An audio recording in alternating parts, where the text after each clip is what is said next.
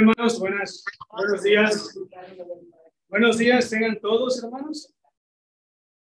Nuevamente, no, perdonad, le agradezco a Dios por darme la oportunidad de estudiar juntos la palabra, de edificarnos como siempre lo hacemos, hermanos, cada vez que nos, que nos congregamos, cada vez que estamos meditando en la palabra, pues gracias a Dios por todo lo que ha hecho, ha hecho en nuestras vidas. Y es algo que tenemos, tenemos que hacer siempre y forma parte de nuestra manera de vivir. Antes de ser cristianos, esto no ocupaba en, dentro de nuestra vida. Pero ahora que ya lo somos, ahora que somos hijos de Dios, pues todo esto, todo esto debemos de tomarlo en cuenta porque es algo que tenemos que perseverar siempre. Bien, hermanos, vamos a estudiar como siempre lo hacemos, una porción de la palabra una porción en la cual vamos a ir meditando o vamos a ir tomando diferentes porciones, de la cual vamos a ir reflexionando. Antes de estudiar la palabra de Dios, nosotros en nuestra vida diaria, hermanos, amigos nos visitan, en nuestra vida diaria hacemos muchas actividades Muchas cosas hacemos en nuestra vida diaria. Vamos al trabajo, salimos a hacer algunas eh, cosas después del trabajo, hacemos compras, vamos a, pasear, hacemos, tenemos eh, convivencia con, con, la familia, pero también, también, ¿verdad? Hay cosas que a veces nos acontecen y necesitamos nosotros, ¿verdad? podemos compartir con otros las cosas que nos pasan en nuestra vida. Y es algo común porque eso es lo que socializa el hombre, lo que hace el hombre en su vida diaria, porque donde quiera que nos, nos encontramos, pues siempre tenemos vivencias y las cuales las queremos compartir o las queremos decir con alguien a quien le tenemos confianza. Puede ser algún amigo, amiga, algún familiar o alguien cercano que queremos comentarle, que queremos contarle las cosas que nos suceden en nuestra vida diaria. Y es, abarca todo, todo lo bueno y cuando tenemos cosas malas también. Y así lo hacemos. Recurrimos a alguien, recurrimos al amigo, al vecino, a la vecina, a los familiares. Recurrimos, vamos y buscamos a alguien para contarle nuestras preocupaciones, nuestras, nuestras alegrías, cualquier cosa que nosotros sentimos y que vivimos en nuestra vida diaria. Pero, hermanos, cuando nosotros somos hijos de Dios, tenemos la oportunidad, hermanos, de todas nuestras situaciones que tenemos en nuestra vida, todas nuestras cosas de nuestra vida, tenemos a alguien al que debemos recurrir siempre, hermanos y contarle todo lo que nos acontece. Y alguien que nos va a ser siempre fiel y alguien que nos va a ayudar verdaderamente en nuestras aflicciones, en nuestras tristezas, en nuestras alegrías y nos va a decir lo que estamos haciendo bien o, nos hacemos, o, o no hacemos bien. Porque si, cuando recurrimos al hombre, a las mujeres, al hombre me refiero, pues tenemos de parte de ellos consejo. Y nos dicen, hazle así, hazle de esta manera, mejor prueba de esta forma, mejor vea qué lugar, mejor haz esto, mejor di esto, y confiamos, hermanos, verdaderamente. Pero los seres humanos nos equivocamos en nuestra vida. Más cuando recurrimos a alguien que no es convertido. Porque nos va a decir, nos va, nos va a incitar a hacer cosas que quizás a Dios no le agradan. Por eso, todo lo que nosotros necesitamos, debemos de contárselo a Dios. A Él, hermanos. Todas nuestras cosas que tenemos. Porque a Él debemos de recurrir. Vamos a buscar el Evangelio de Juan. Ahí en el Evangelio de Juan, capítulo 4.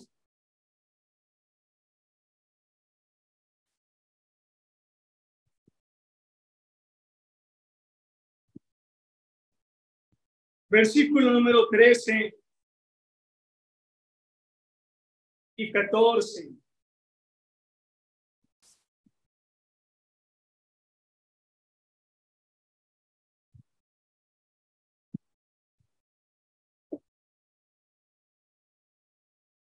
Perdón, les dije cuál es 14. 14, 13, 14. Me disculpo. Evangelio de Juan, capítulo 14. 14, 13, 14. Evangelio de Juan, capítulo 14, versículo 13 y 14. Vamos a leer y dice de la siguiente forma. Y todo lo que pidiereis al Padre en mi nombre, lo haré. Para que el Padre sea glorificado en el Hijo. Y si algo pidieres en mi nombre, yo lo haré. Imagínense, hermanos, no imaginémonos, es una realidad que el Señor Jesús nos está diciendo que todo lo que pidamos al Padre, todo le tenemos que pedir a Dios a través del Señor Jesús. Y todo lo que pidieres al Padre en mi nombre, lo haré para que el Padre sea glorificado en el Hijo. Y algo, y si algo pidieres en mi nombre, dice, yo lo haré. Entonces, hermanos, vemos que la importancia de que nosotros tenemos que pedir a Dios. Por eso estamos estudiando, ¿verdad? Algo que significa el pedir a Dios.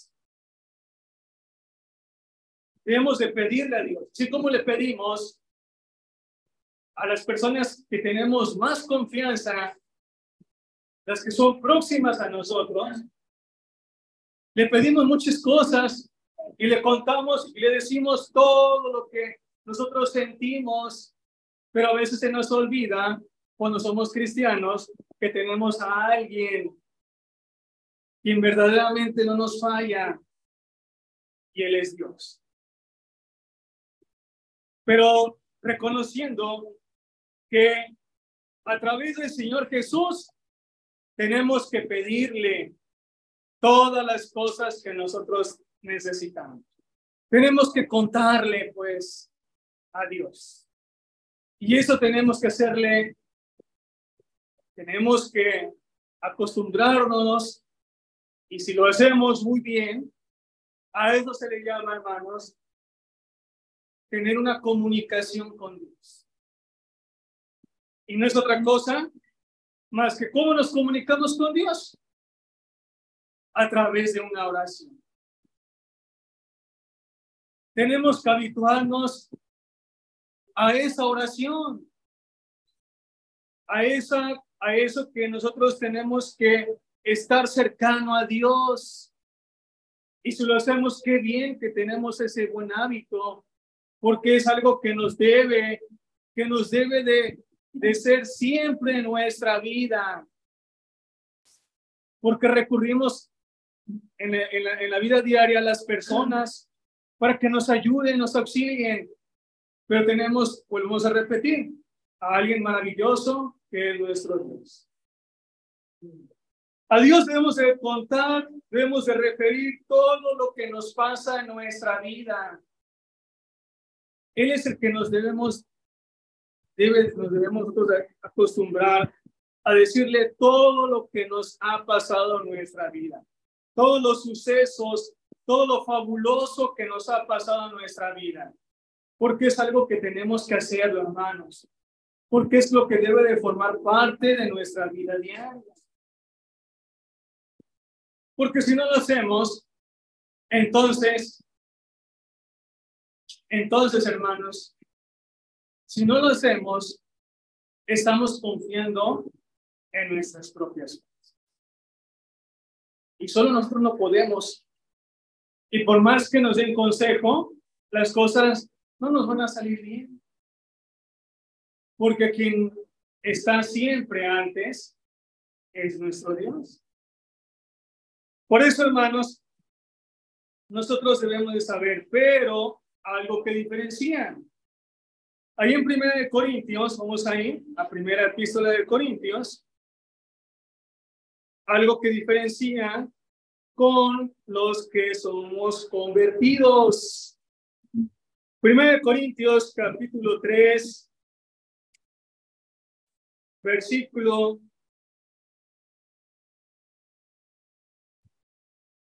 16.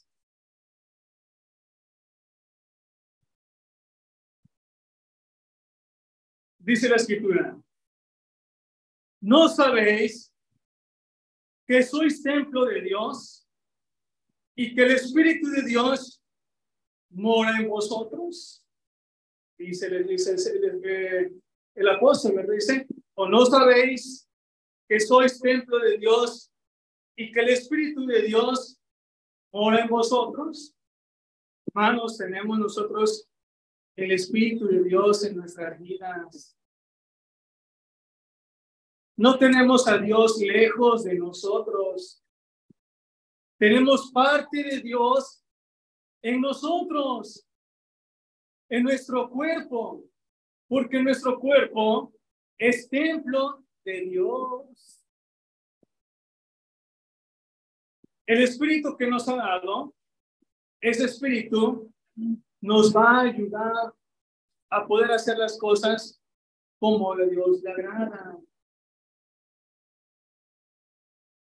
Y es más fácil tener una comunicación con Dios. Porque aquel que no tiene espíritu de Dios, pues difícilmente Dios escucha su llamado y difícilmente le cuenta a Dios lo que le ha ocurrido. Pero hermanos, nosotros debemos de quitarnos algo que tenemos en nuestra vida diaria. Todos nosotros en nuestra vida diaria, hermanos, tenemos algo en lo cual pues tenemos que quitarnos. Y eso es que nosotros debemos de no estar afanosos delante de nuestro Dios. Porque el afanarnos nos hace que no le contemos a Dios lo que nos ocurre en nuestra vida. Por eso el Señor nos dice, por nada estéis afanosos, sino que sean, dice, vuestras peticiones delante de Dios en toda oración y ruego con acción de gracias. Vamos a buscarlo en Filipenses capítulo 4, versículo 6. Ahí en Filipenses, capítulo 4, versículo 6. Dice, el escritor. No debemos de estar afanados en nada. Y el afán es entregarse al trabajo con solicitud, con congoja, con preocupación. Cuando nosotros nos entregamos a, a las cosas de la vida, nos afanamos, nos olvidamos de Dios. Y no pensamos que nos puede ayudar. Y nos olvidamos que Él tiene todo poder para, para ayudarnos en todas nuestras necesidades. Por eso dice la palabra, no debemos estar afanosos, sino sean conocidas, dice vuestras peticiones de delante de Dios en toda oración. ¿A quiénes debemos de decir nuestras congojas? A Dios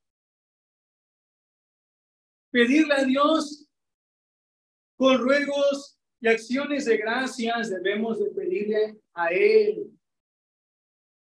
Nosotros no vamos a poder resolver nada en nuestra vida diaria. Nosotros solos no vamos a poder hacer las cosas con nuestra propia cuenta. Necesitamos forzosamente el poder de Dios. Y el afanar es eso, hermanos, entregarse al trabajo con solicitud, con congoja. Y la congoja que es vivir angustiado, vivir afligido. ¿Vivimos angustiados, hermanos? ¿El cristiano vive angustiado, vive afligido? No debe de ser así. ¿Está panoso por su salud? está angustiado por su trabajo, está angustiado por su familia, está angustiado por su propia vida, cómo la lleva, está angustiado por sus hijos, por la forma en cómo viven sus hijos, está angustiado la forma en cómo está su esposa, su esposo, de qué forma nos comportamos delante de Dios. Está preocupado Le pregunta a su vecino, a su familiar, a su amigo, ¿cómo le debe de hacer? O le pregunta a Dios, ¿qué es lo que tenemos que hacer?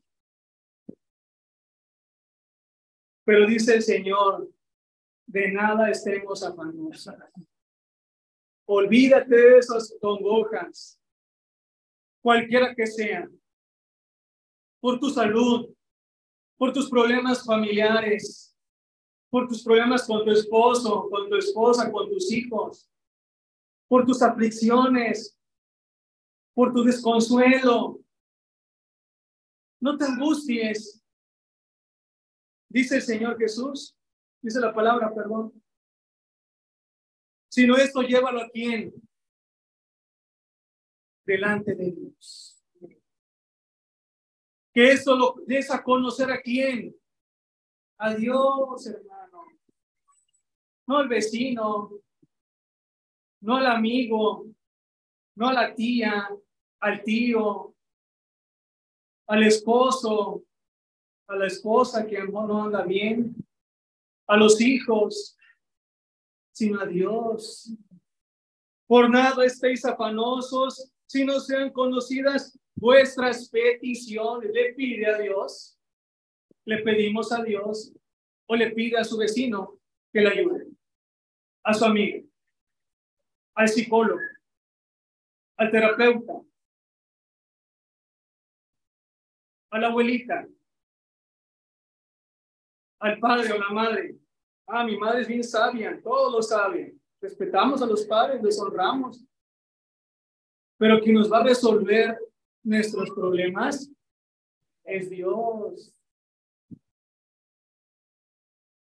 Porque le vamos a dar a conocer nuestras peticiones delante de Él. Con toda oración y ruego con acción de gracia. A Dios se le ruega. A Dios le rogamos. A Dios se le pide misericordia, piedad por nosotros, por nuestras congojas, por nuestras preocupaciones, por nuestras angustias. A Él se le pide. El vecino, la vecina, el tío, el terapeuta, el psicólogo, no nos va a quitar nuestras congojas. Y si las quitan, moras por encimita. Pero Dios lo quita completo. Dios nos perdona completo nuestros pecados. Dios nos quita nuestras aflicciones, pero hay que dárselas a conocer a Dios. No cargue usted sus congojas. Primera de Pedro, primera epístola de Pedro,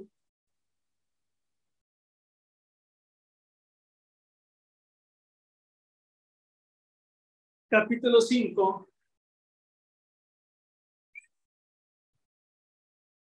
versículo 6.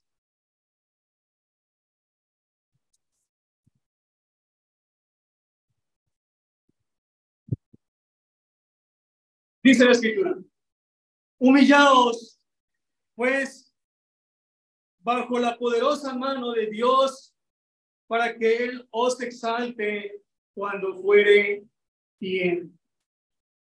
Dios quiere que el cristiano sea humillado, pero no humillado con malas palabras, sino que seamos, ¿verdad? Sin orgullo, sin soberbia delante de Dios. Él quiere que nosotros nos humillemos a Él. Por eso dice, humillaos pues bajo la poderosa mano de Dios. Nos tenemos que humillar, hermanos.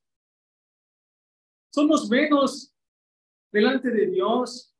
Somos su creación menos en el sentido de que nosotros, pues, no, no somos limitados en la creación de Dios. Pero dice el verso 7, echando toda vuestra ansiedad sobre Él, porque Él tiene cuidado de vosotros. Dios tiene cuidado. Dios nos va a cuidar pero debemos de conocer nuestras peticiones, nuestras congojas, nuestras angustias, los problemas familiares, los problemas de mi esposo, de mi esposa, de mis hijos, los problemas propios que puedo tener yo. Todos debemos de echarle mano, dárselas a Dios porque no podemos nosotros resolver todas estas cosas. El terapeuta no lo poder resolver. El psicólogo, el familiar, el abuelito, la abuelita, el consejo de la abuelita, el abuelito, sino Dios. Por eso dice, echando toda vuestra ansiedad sobre Él, porque Él tiene cuidado de vosotros. Démosle pues, hermanos, esas congojas, echémosles pues esas congojas a Dios, que Él nos va a cuidar. Contémosle pues a Dios lo que nos pasa en nuestra vida. No nos quedemos con eso, porque no podemos, un cristiano no puede vivir afligido toda su vida, angustiado toda su vida. En Mateo capítulo 8, vamos a ver, Mateo capítulo 8.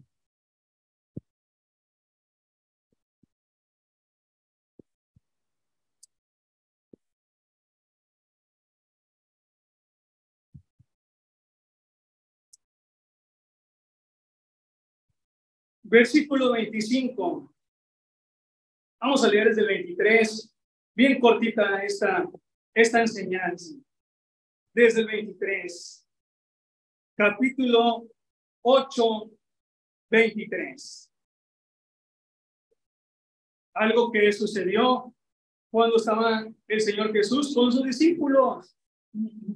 Dice la escritura. Y entrando él en la barca, sus discípulos le siguieron. Y aquí se levantó en el mar una gran tempestad tan grande que las olas cubrían la barca, pero él dormía. Y vinieron sus discípulos y le despertaron diciéndole, Señor, Señor, sálvanos, que perecemos. Y él les dijo, ¿por qué teméis, hombres de poca fe? Entonces, levantándose, reprendió los vientos y al mar y se hizo grande bonanza. ¿Qué hicieron los discípulos, hermanos? ¿Qué hicieron los discípulos? Le pidieron al Señor Jesús. Sálvanos, Señor. Sálvanos que perecemos en los peligros que se encontraban o que se encontraban en su momento. Debemos decirle nosotros a Dios, contarle a Dios en los momentos donde sea tan grande un peligro, como dice en el verso 24, y aquí que se levantó en el mar una tempestad tan grande. Cuando estamos en una situación tan grande, difícil, hermanos,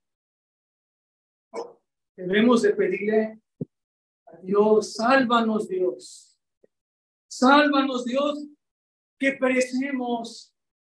Sálvame Dios, que no puedo resolver este asunto. Sálvame Dios, que esta situación de peligro me encuentro sin poder hacer nada yo. Solamente tú puedes, Señor, librarme de esta situación. Debemos de clamar a Dios y si lo clamamos, qué bueno, hermanos. Pero nada más es eso, muchas cosas que tenemos que hacer. Y pedir a Dios, Señor, sabemos que perecemos. ¿Y qué va a hacer Dios? Lo leímos hace ratito. ¿Qué, dijimos? ¿Qué dijimos que nos dijo el Señor Jesús? Y todo lo que pidieres al Padre en mi nombre, lo haré para que el Padre sea glorificado en el Hijo.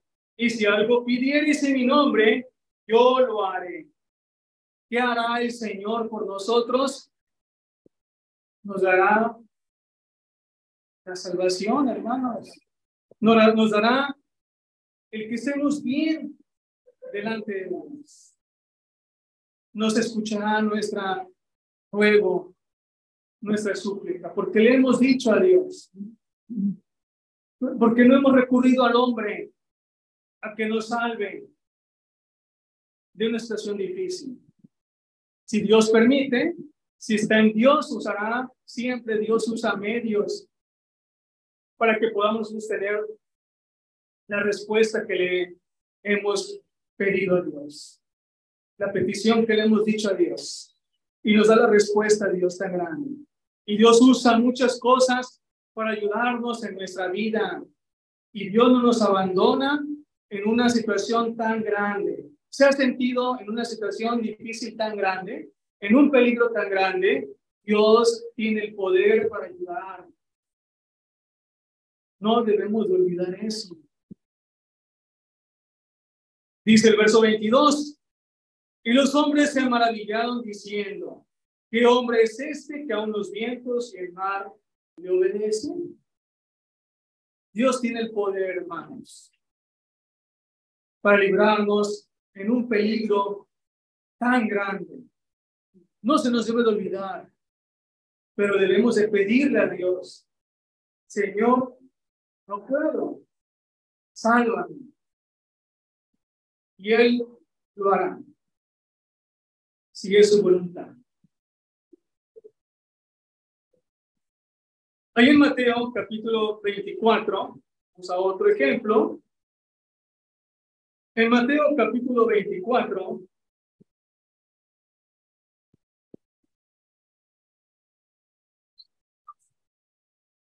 versículo número 3.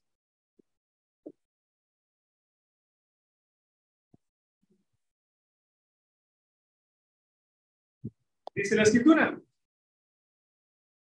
Y estando él sentado en el monte de los olivos,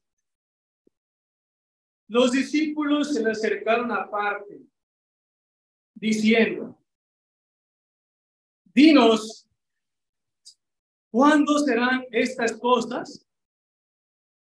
¿Y qué señal habrá de tu venida? ¿Y el fin de este siglo? ¿Qué le hicieron al Señor Jesús? Le preguntaron. Le hemos preguntado a, Dios, Señor, ¿qué debo de hacer en esta situación en que me encuentro?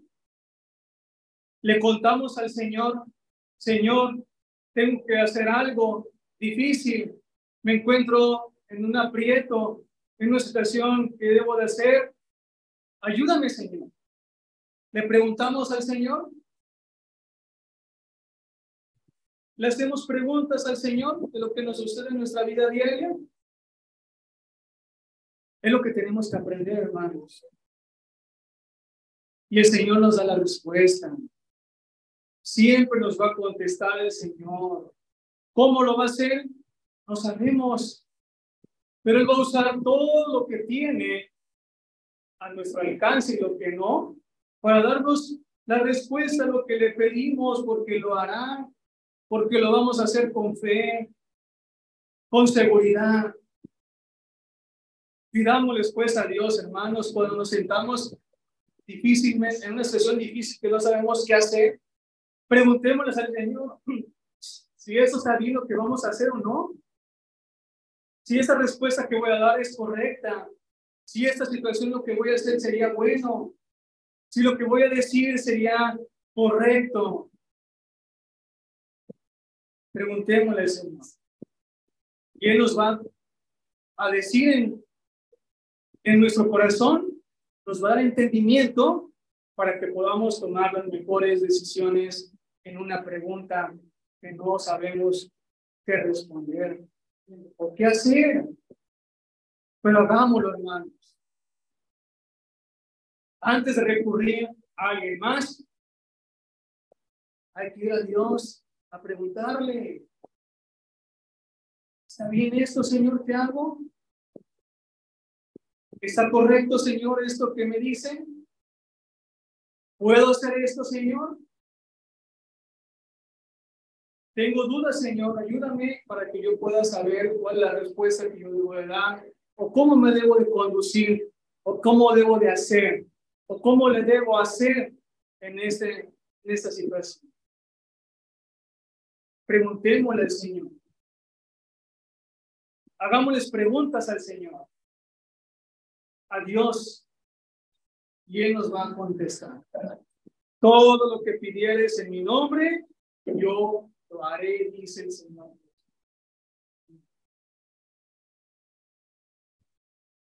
Hay en Marcos, capítulo Marcos, ya Marcos,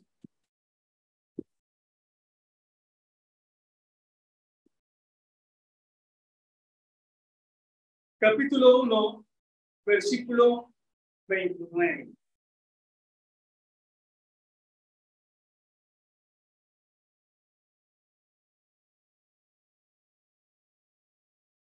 Dice la escritura. Al salir de la sinagoga, vinieron a casa de Simón y Andrés con Jacobo y Juan. Y la suegra de Simón estaba acostada con fiebre. Y enseguida le hablaron de ella. Y enseguida le hablaron de ella. ¿Qué le dijeron? Los discípulos al Señor Jesús. Que esta mujer estaba enferma. Le dijeron, Señor, está enferma esta mujer. Le hablaron. ¿Qué le dijeron? Palabras exactas no sabemos. Pero dice la escritura, le hablaron de ella. Le dijeron la condición en la que se encontraba esta mujer. Enferma. En nuestras enfermedades ¿Le hablamos al Señor también, hermanos? Yo creo que sí, también. Y así debe de ser siempre. En nuestras enfermedades le decimos al Señor por las por la salud de nuestros hermanos. Debemos de hacerlo siempre. Estoy seguro que lo hacemos también. Pero de eso tenemos que habituarnos. Y dice 31. Entonces se acercó y la tomó de la mano y la levantó e inmediatamente le dejó la. ¿Qué hizo? Les hizo caso. El Señor Jesús le hizo caso a sus discípulos porque le pidieron, Señor, esta mujer está enferma, tiene esto, tiene el otro. Ten misericordia de ella, ten piedad, ayúdale a dar la salud. Como nosotros le pedimos siempre a Dios, Señor, dame la salud, quítame de esa enfermedad que tengo. Pero dice, ¿qué hizo el Señor Jesús? Dice, se levantó, él se acercó, dice, fue voluntad del Señor. El Señor, el Señor Jesús fue voluntad de acercarse y la tomó de la mano y la levantó. Inmediatamente le dejó la fiebre. Dice algo muy bonito. Y ella le servía. Así debemos de tener esa actitud, hermanos. Cuando el Señor, cuando el Señor le pedimos a Dios que nos quite nuestras enfermedades, debemos de servirle ahora. No usar ya nuestra salud para hacer y olvidarnos de Dios y alejarnos de Dios, porque entonces somos ingratos. Debemos de servirle a Dios. ¿Con qué? En muchas cosas, ¿cómo le podemos servir a Dios? Le pedimos a Dios, Dios mío, quítame esta enfermedad, levántame de esta cama, dame fuerza en mis piernas, en mis brazos, en mis pies para caminar, para poder trabajar. Y el Señor lo hace y nos levanta. Pero debemos de tener la actitud de servirle a Dios después de haber tenido alguna enfermedad. Pidámosles a Dios, sigamos pidiéndole a Dios por nuestras enfermedades. Pero acordémonos cuando estamos enfermos, quitemos esta ansiedad y echémosla al Señor porque tiene cuidado de nosotros. No estemos afanosos en nuestras enfermedades. Vamos a leer. Si este cuerpo, si este tabernáculo se deshiciere, dice, tenemos una casa no hecha de manos, eterna, ¿dónde? En los cielos. ¿Por qué queremos este cuerpo? Y si lo queremos, ¿para qué lo queremos? Para servirle a Dios, no para la iniquidad, no para volver al pecado. Porque la mujer que estaba enferma dice que le sirvió al Señor después de haber sido Y si estamos toda la vida enfermos, cuidemos nuestra, nuestra alma, que es la que va a estar eterna en el cielo. Este, este cuerpo se va a deshacer. Podemos llevarnos la vida que Dios nos da enfermos, pero cuidemos nuestra alma. Y no nos afanemos a querer tener la salud. Si Dios no lo concede, Dios sabe por qué. Cuidemos nuestra alma, la que debe estar limpia, pura, santa, inmaculada delante de Dios, porque es la que va a dar cuenta a Dios. Daremos todos cuenta a Dios. Y si estamos sanos, vuelvo a repetir, sirvámosle a Dios. Porque lo que tenemos que hacer. Y esto, hermanos, es algo que tenemos que hacer. Contémosle a Dios nuestras enfermedades, no nada más de nosotros, porque aquí los discípulos no estaban enfermos ellos. Le hablaron de una enferma, la cual era la suegra de Pedro. Ni siquiera los discípulos estaban enfermos. ¿Qué hicieron?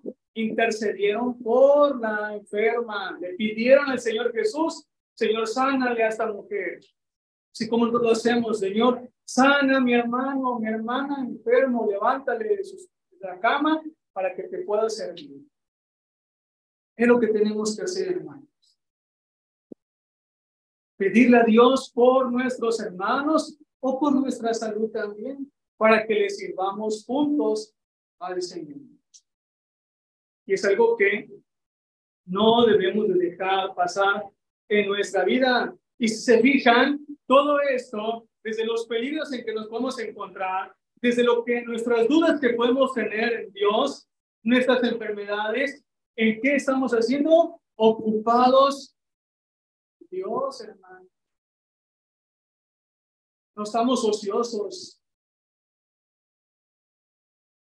Ahí en Marcos, nuevamente en Marcos, ahora en el capítulo 6, Marcos capítulo 6, versículo 35.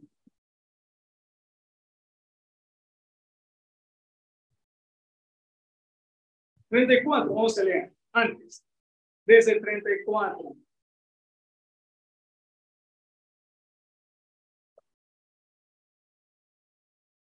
Un milagro que hizo el Señor Jesús, donde alimentó a muchas personas. Y dice 34.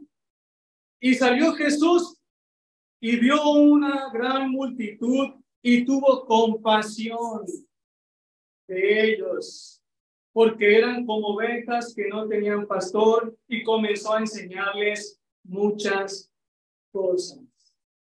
El Señor Jesús tiene compasión. Dios tiene compasión de nosotros, hermanos. Nos compadece, dice 35. Cuando ya era muy avanzada la obra, sus discípulos se le acercaron nuevamente. Le dijeron, le hablaron, le dijeron al Señor Jesús, le comentaron, le echaron su angustia. ¿Cuál cree que fuera su angustia de ellos? Dice la escritura, diciendo, el lugar es muy desierto y la hora ya muy avanzada. Despídelos para que se vayan a los campos y a las aldeas de alrededor y compren pan, pues no tienen que comer. ¿Cuál era la aflicción de los discípulos? De que había mucha gente, hermanos. De que había una gran multitud, dice el capítulo 34, y que no tenían que comer. Esa era la, esa era la preocupación de los discípulos que no sabían, pues, cómo lo iban a hacer. Por eso decía, despídelo, Señor. Despide a esta gente para que vaya a comer, para que vaya a los lugares más cercanos y busquen comida, busquen pan, porque aquí no hay nada que comer. No tenemos que ofrecerle, Señor, porque es muchísima gente. Esa era su angustia. Esa era su preocupación de los discípulos. En esa dificultad se encontraban. ¿Qué dificultades, hermanos, nos podemos encontrar nosotros también? Donde vemos que también es algo que no sabemos qué hacer en nuestra vida. No sabemos qué decidir, qué hacer en una situación difícil. Pero dice que se acercaron a Él. ¿Qué tenemos que hacer? Acercarnos a Dios. Echarle a Dios nuestra ansiedad, esa congoja, esa situación difícil en que nos podemos encontrar. Los discípulos no sabían ellos cómo hacerle, pero el Señor, con toda su sabiduría, con todo su poder, con toda la fe, da la respuesta a algo imposible para nosotros en nuestras vidas. ¿Y qué les dice el Señor Jesús? Les dice, respondiendo Él les dijo, dales vosotros de comer. Les ordenó. Algo difícil. ¿Cómo le vamos a dar de comer a mucha gente? Pero el Señor dijo, dales de comer. Haz esto. Cuando el Señor nos dice, haz esto para que te vaya bien. Haz esto para que seas, por ejemplo, perdonado de tus pecados. Me encuentro en una situación difícil, Señor, con mucha angustia, con mucha congoja, pero el Señor dice, Tienes que bautizarte para el perdón de tus pecados. Haz esto. Y yo te voy a perdonar tus pecados. Te voy a, porque todos los pecados ahora yo los voy a quitar de ti. Me los vas a dar a mí para que yo te perdone. Algo difícil, una situación complicada en un ejemplo. tenemos que obedecer a Dios a lo que nos dice. Lo que aprendemos en su palabra. Si lo que aprendemos el Señor nos dice, tenemos que hacer esto, tenemos que obedecer, hermanos. Aunque parezca algo difícil, nuestra vida complicado, tenemos que obedecer porque el Señor les dijo, dales de comer, dales vosotros de comer. Ellos dijeron que vaya, dice, ellos le dijeron, ¿qué vamos, qué, dice que vayamos y compremos pan por 200 denarios y les demos de comer? Él les dijo, ¿cuántos panes tenéis? Id y verlo. Y saberlo, y al saberlo dijeron, cinco y dos peces. ¿Qué hizo el Señor Jesús con algo que utilizó? Él hizo su bondad. Y el Señor tuvo poder para alimentar con cinco panes y dos peces.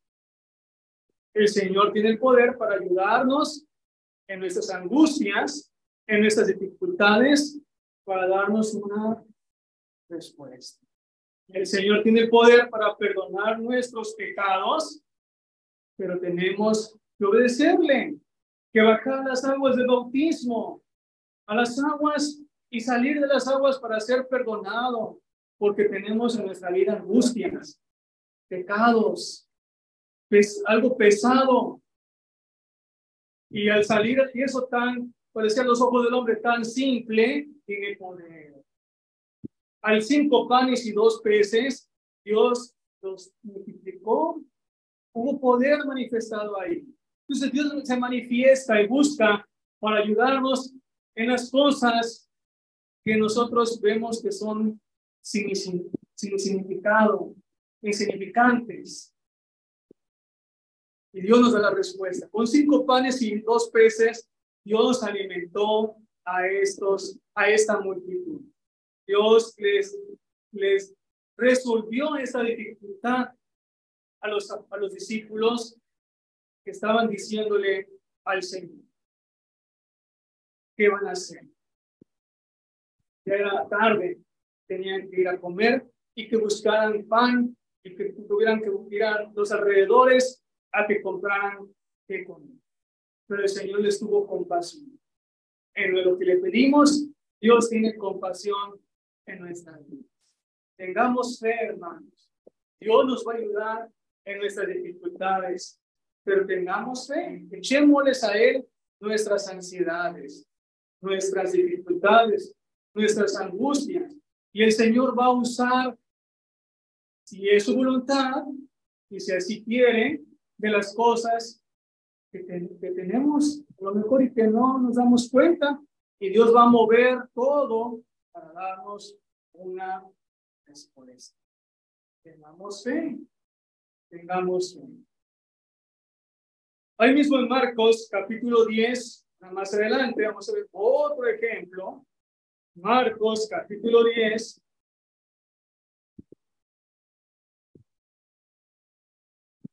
Versículo 51.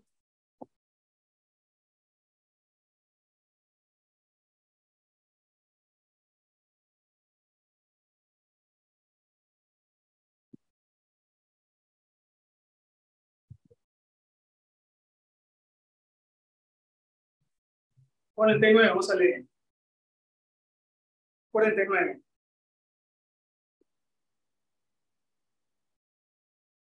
Dice la escritura. Entonces, el Señor Jesús iba a tener un encuentro con una persona que no veía, un ciego. Dice el 49. Entonces Jesús, deteniéndose, mandó, mandó, mandó llamarle y le llamaron al ciego diciéndole, ten confianza, levántate. Entonces, arrojando su capa, se levantó y vio a Jesús.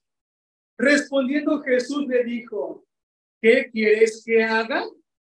Y el ciego le dijo, maestro, que recobre la vista.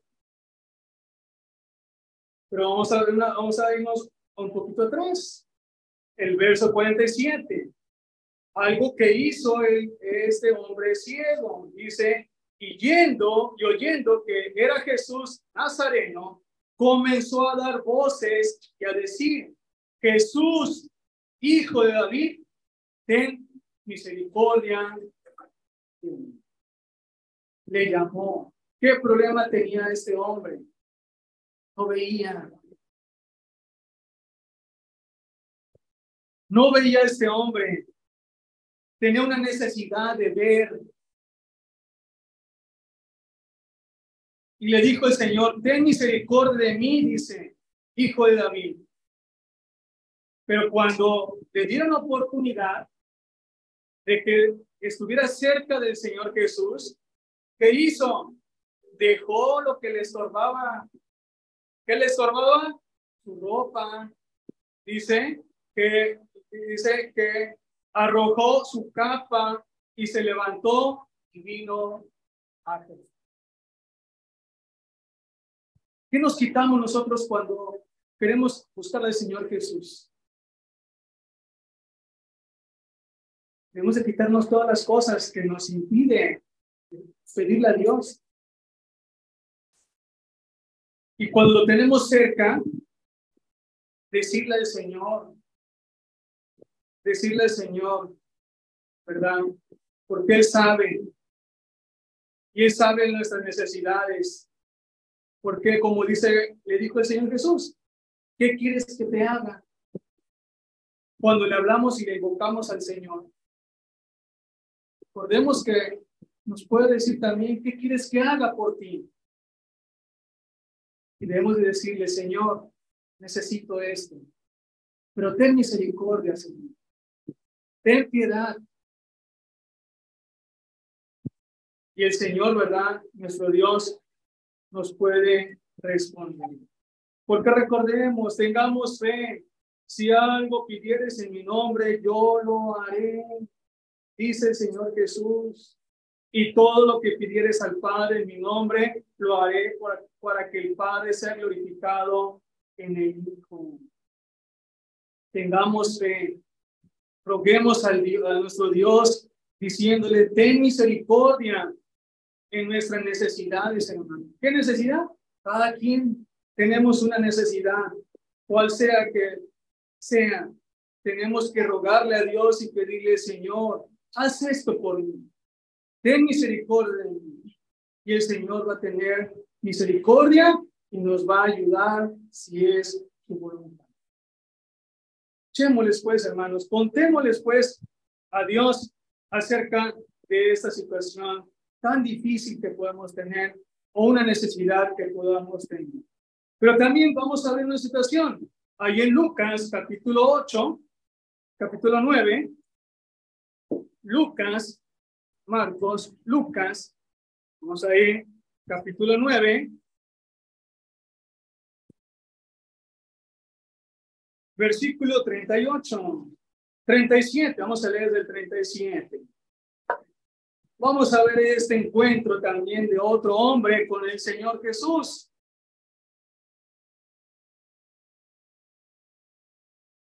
Dice 9:37. Al día siguiente, cuando descendieron del monte, una gran multitud les salió al encuentro. Y aquí un hombre de la multitud clamó, le dijo al Señor Jesús, Maestro, te ruego que veas a mi hijo, pues es el único que tengo. Un padre le dijo, Señor, quiero que veas a mi hijo. ¿Cómo lo podemos traducir, hermanos? ¿O cómo lo podemos decir? Este señor o este hombre tenía un problema con su hijo, con un familiar. No lo quiso resolver él solo.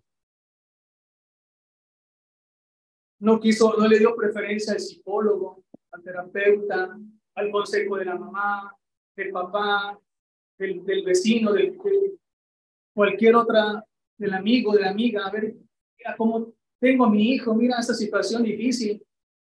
Mira, ¿cómo le puedo hacer? Porque mi hijo, mira, mi hija, mi esposo, mi esposa, tiene una situación difícil.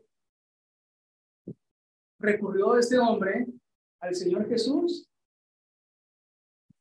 porque tiene un problema familiar, si lo vemos desde ese punto de vista. Dice 38, y aquí un hombre de la multitud clamó diciendo, maestro, te ruego que veas a mi hijo, pues es el único que tengo.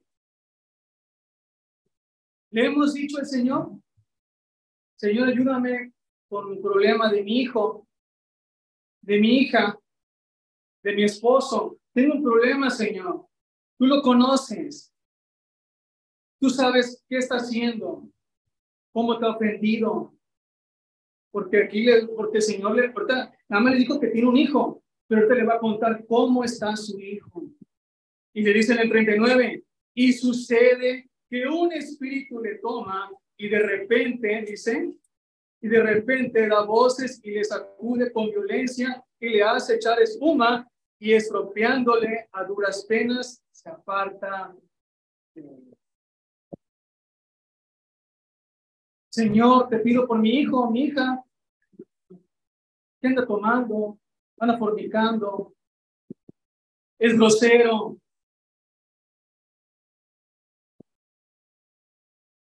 Es contumaz. No puedo, Señor, con mi hijo es rebelde. Echémosle, hermano, esos problemas a Dios. Echémosle a Dios esa situación porque este hombre tenía un único hijo y pues recurrió al Señor. Señor, tú puedes quitarle este demonio, ¿verdad? O este, o esta, o esta, eh, pues espíritu inmundo. Ese espíritu inmundo que lo sacudía, que lo estropeaba. Estaba mal, pues, ese hombre, ese muchacho. Pero recurrió a Jesús. Recurrió a él. Y dice el 40. Y rogué a tus discípulos que le echasen fuera y no pudieron. Porque el hombre no puede resolver cosas difíciles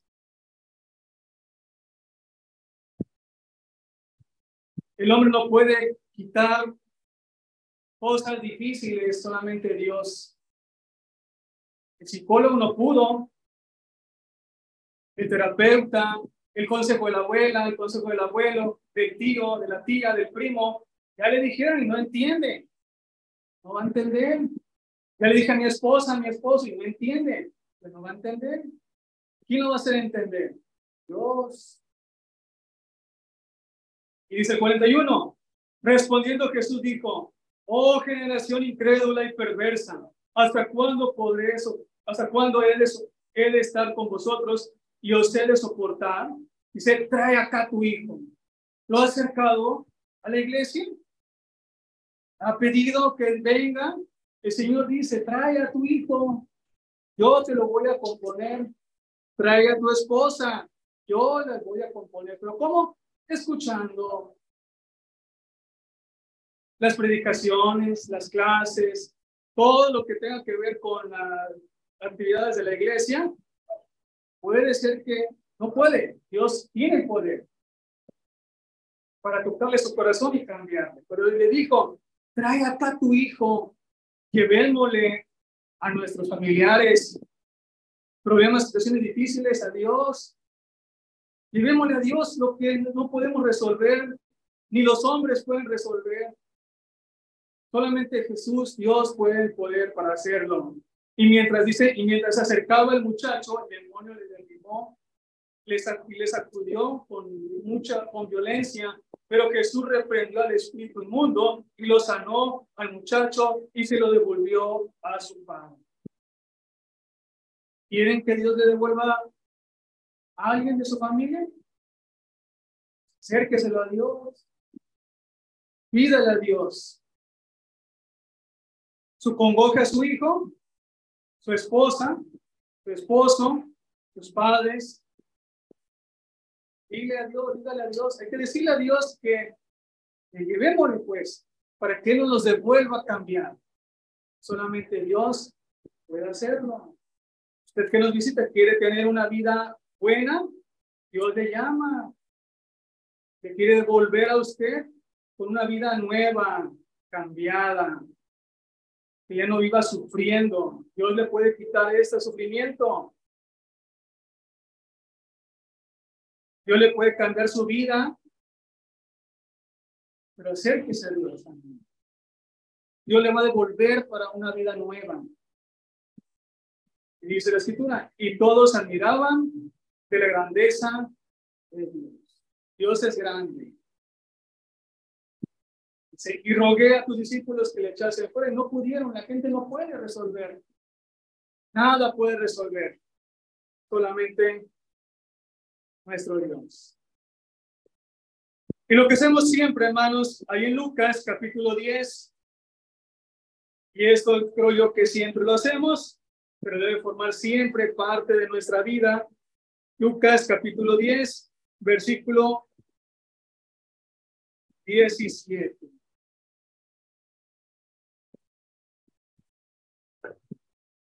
Dice la escritura, volvieron los setenta con gozo diciendo, Señor, aún los demonios se nos sujetan en tu nombre. Y les dijo, yo veía a Satanás caer del cielo. Cuando el Señor nos bendice, ¿qué dice, qué, dice la escritura? Debemos de darle gracias a Dios. Cuando vieron que les fue bien, dice, Volvieron los sesenta con gozo diciendo, Señor, a unos demonios se nos sujetan en tu nombre. Cuando el Señor nos bendice cualquier situación en nuestro trabajo, en nuestra familia, hay que decirle a Dios como lo hemos dicho. Pero eso no le dice la respuesta, el Señor Jesús. Eso no es nada. Dios tiene poder para hacer más cosas en nuestras vidas. Debemos de tener agradecimiento, debemos de contarle al Señor cuando nos va bien. Debemos de contarle al Señor en nuestras victorias. Debemos de contarle al Señor todo lo que nos ha bendecido en nuestra vida. Y también, ¿por qué no? En nuestras, en nuestras, en nuestras desilusiones, también nos podemos contarle al Señor. Allí en Lucas, capítulo 24, vamos a ver un ejemplo. Lucas, capítulo 24, versículo número 18. Lucas capítulo 24, versículo 18. A veces pensamos que no ha, acontecido algo, ¿verdad? En nuestras desilusiones, pero pues Dios nos da consuelo y nos ayuda, ¿verdad? Cuando nosotros pensamos que no ha pasado o que no, no, no ha sucedido nada en nuestras vidas, pensando que así. Dice el verso número 18. Respondiendo uno de ellos, quiere decir que eran unos hombres, cuando el Señor Jesús resucitó, sin darse cuenta, estos hombres platicaron con el Señor Jesús. Pero dice la escritura, respondiendo uno de ellos, de las que se llamaba Cleofas, le dijo, ¿eres tú el único forastero en Jerusalén que no han sabido las cosas que en ella han acontecido en estos días. Entonces él les dijo, ¿qué cosas? Señor Jesús.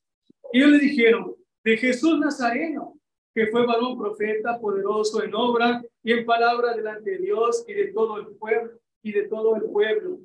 Y cómo le entregaron los principales sacerdotes y uno de sus gobernantes a sentencia de muerte y le crucificaron pero nosotros esperamos que Él era, esperábamos que Él era el que había de redimir a Israel. Y ahora, además de esto, de esto, de todo esto, hoy, eh, hoy es ya el tercer día que esto ha acontecido.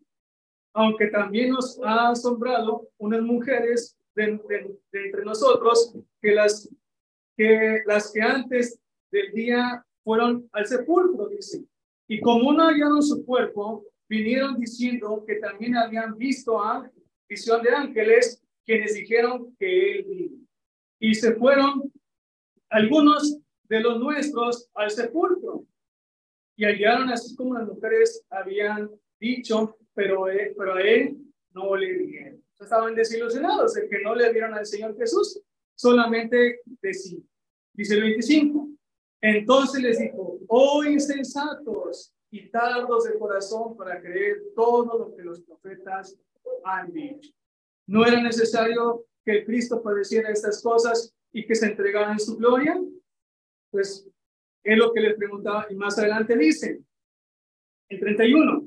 Entonces les fueron abiertos los ojos y reconocieron más él se, desapareció de su vida. Iban desilusionados y le contaron al Señor Jesús la desilusión que no hallaron el cuerpo del Señor Jesús. Pero el Señor Jesús les dijo, les falta, dice, les falta, ¿verdad? Que ustedes creyeran, dice, o insensatos y de corazón para creer lo que los profetas han dicho. Hay veces que nuestras desilusiones, hermanos, pues tenemos que decírselas a Dios. Dios mío, esto pensé que me iba a salir bien, no me salió bien, pero ¿qué hice a lo mejor yo para que no me saliera bien? A lo mejor me faltó qué? como estos hombres, ¿qué les faltó? Creer que verdaderamente iba a suceder esta situación que el Señor Jesús iba a resucitar. Entonces, de igual manera, hermanos, cuando nos, cuando nos tenemos desilusiones en nuestras vidas, es porque algo nos hace falta por hacer, que no hicimos bien, pero debemos de contársenos a Dios. Y por último, y por último, ahí en Juan, capítulo 11,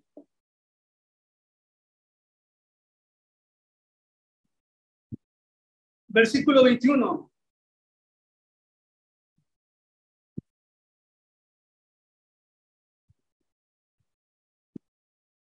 en los momentos de desconsuelo. Decírselo al Señor. Cuando tenemos un, un desconsuelo en algo que hemos padecido. Dice el 21. Y Marta dijo a Jesús, Señor, si hubieras estado aquí, mi hermano no habría muerto. ¿Sí? Más también sé Ahora que todo lo que pidas a Dios, Dios te lo dará. Dice el 23. Jesús le dijo, tu hermano resucitará. Marta le dijo, yo sé que resucitará en la resurrección en el día posterior. Estaban desconsoladas, pero Dios le dio la respuesta. Yo le dijo, no te, no te, no te pongas triste porque esto que, este desconsuelo que tú me has dicho, que sepa tú, ¿verdad? Desde saber que tu hermano va a resucitar. En los medios de desconsuelo, Dios nos da la respuesta también y nos ayuda en nuestras dificultades. Pero todo hermano, todo hermano, lo que tenemos que hacer es siempre, en todas las cosas, pedirle a Dios en todas nuestras necesidades. Dice que es lo último, pero ya nada más terminamos con esta parte. Vamos a, leer en Corintios, ya con esto ahora sí, hermanos, finalizamos. Segunda epístola a los Corintios, ya para finalizar. Segunda epístola a los Corintios, capítulo 4,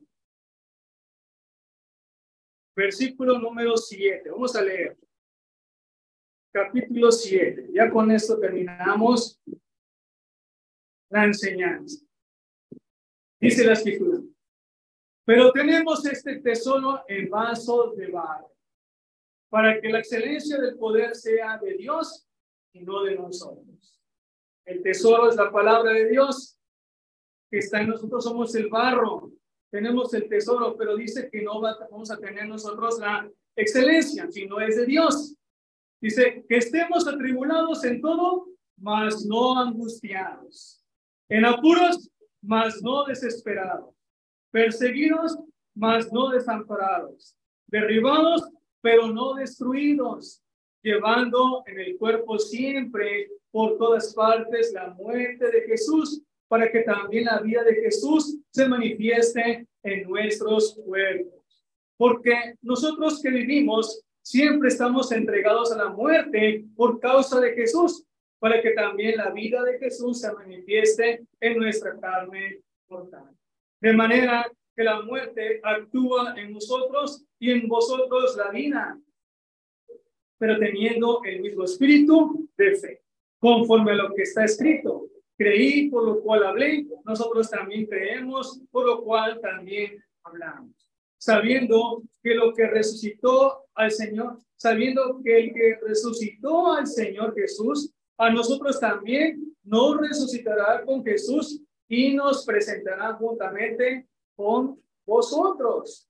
Porque todas estas cosas padecemos por amor a vosotros, para que abundando la gracia por medio de muchos, la acción de gracias, la acción, la acción de gracias sobreabunde para la gloria de Dios.